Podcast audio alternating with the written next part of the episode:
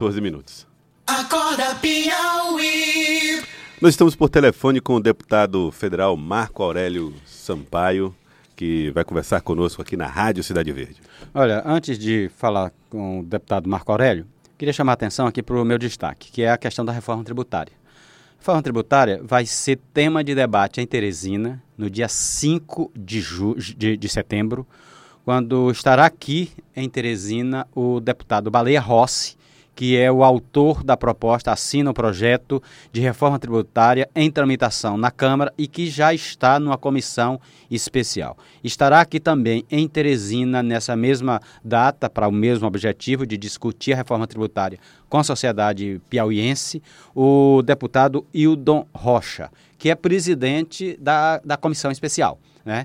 É, e eu estou dizendo isso porque esse convite tem a participação de dois deputados. Um aqui na Assembleia, que é onde vai ter, onde vai se dar o debate, que é o deputado Henrique Pires, e o outro em em Brasília, na Câmara, que fez essa, esse, esse contato junto a esses deputados, tanto Baleia Rossi quanto Hildon Rocha, que é o deputado Marco Aurélio Sampaio. Então, essa, esse evento, programado para o dia 5, faz parte da ação do deputado Henrique Pires e do deputado Marco Aurélio Sampaio, que é nosso entrevistado agora, Joelson. Doutor Marco Aurélio Sampaio, bom dia, obrigado por atender o Acorda Piauí.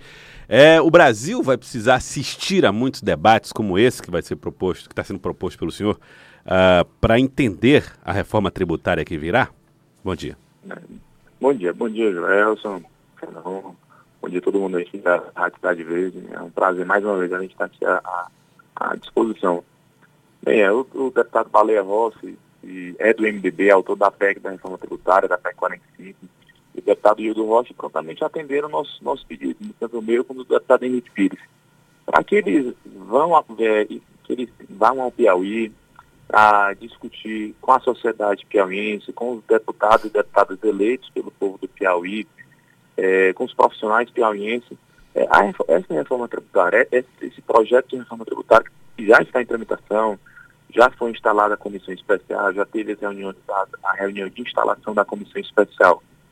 E porque nós temos que analisar, a sociedade tem que entender, o parlamento tem que entender quais as mudanças vão acontecer, o que é que vai impactar na sociedade, para os empresários piauienses, para os empresários teresinenses, que, como a gente bem falou durante muito tempo, que eu defendi muito tempo. A reforma tributária era, é altamente importante na geração de oportunidade para o nosso povo.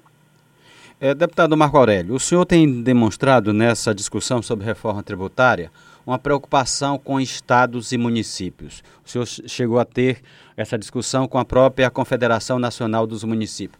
Que, o que norteia o senhor dentro dessa discussão da reforma no que diz respeito à distribuição de recursos entre, entre os entes federados, particularmente os municípios?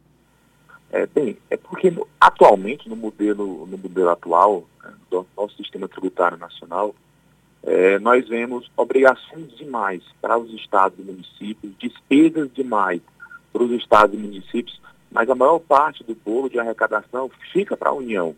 É, e, e, nós não podemos deixar isso acontecer novamente.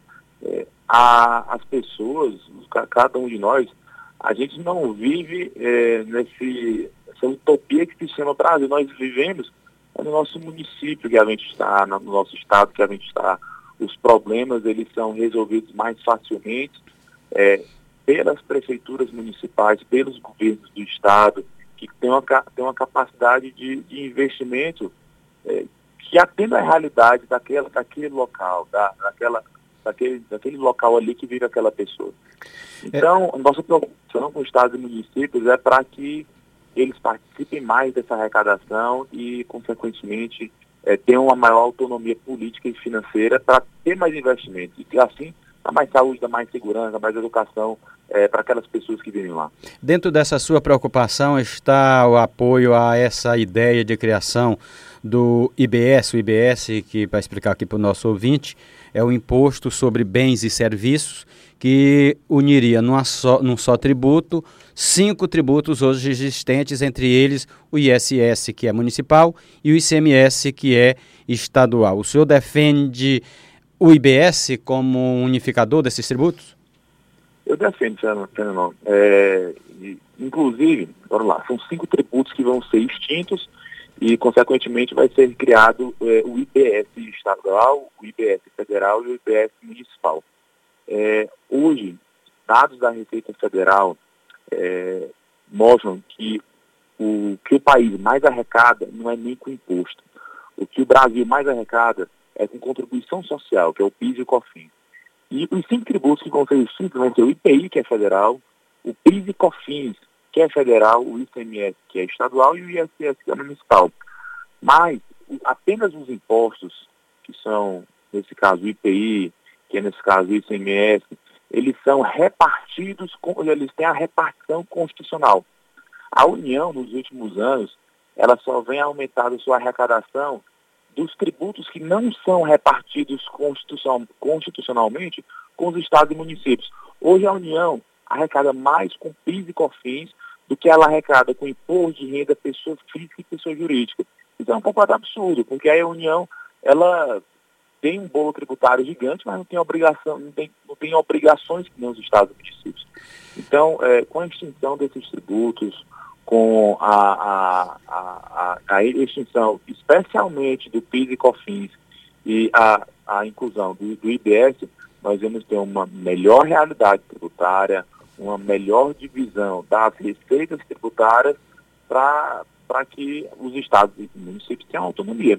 Além do mais, essa PEC, a PEC da reforma tributária, a principal motivação dela é a simplificação do nosso sistema tributário.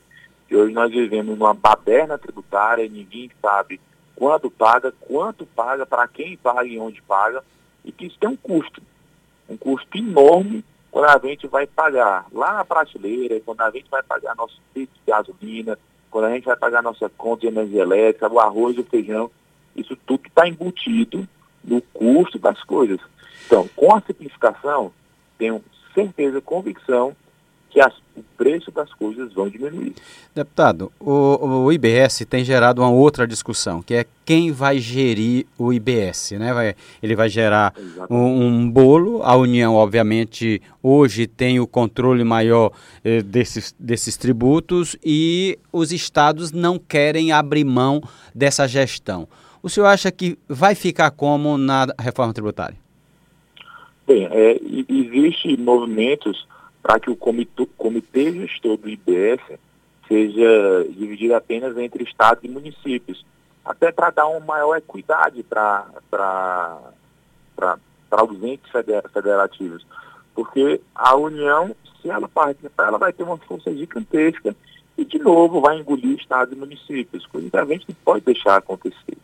Então, é, o comitê, comitê gestor do IBS, muito provavelmente, será dividido apenas por estados e municípios.